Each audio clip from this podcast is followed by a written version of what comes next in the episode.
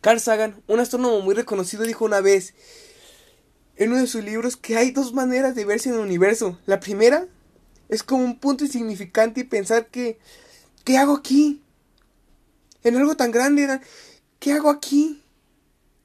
O la segunda manera que es la que yo prefiero pensar y que es la con la que yo te invito a pensar, que es qué bendición estar en este gran lugar y ser parte de algo tan magnífico, especial y así disfrutar de la vida y gozar tanto de los buenos momentos como de los malos, pues al final a cabo de los malos momentos se van a aprender grandes cosas y te vas a hacer más fuerte y te vas a reforjar y nos, nos vamos a hacer, vamos a empezar a brillar.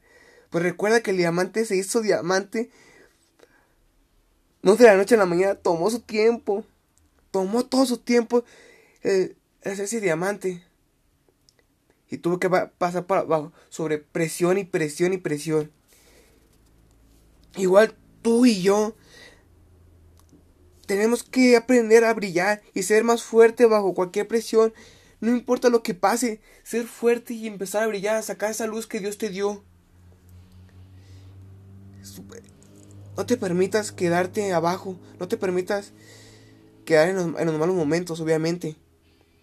Yo te digo que disfruta de esos momentos, pues al fin y cabo, cuando recuerde, cuando voltees atrás, dirás, yo pasé por esto y, y logré avanzar. Yo hice esto, me pasó esto y logré saltar ese momento, logré brincar esa, esa, piedra, esa piedra que, que me estaba atorando, logré hacer cualquier cosa que yo me propuse. Busca creer en ti y ser algo más, pues Dios caminará a tu lado para poder mostrarte grandes cosas. Pero todo esto, si tú te rindes, si sigues luchando, sigues adelante. Así que sal, sal allá afuera y busca el, el alcanzar tus sueños y metas. Pues recuerda, eres parte de algo más grande.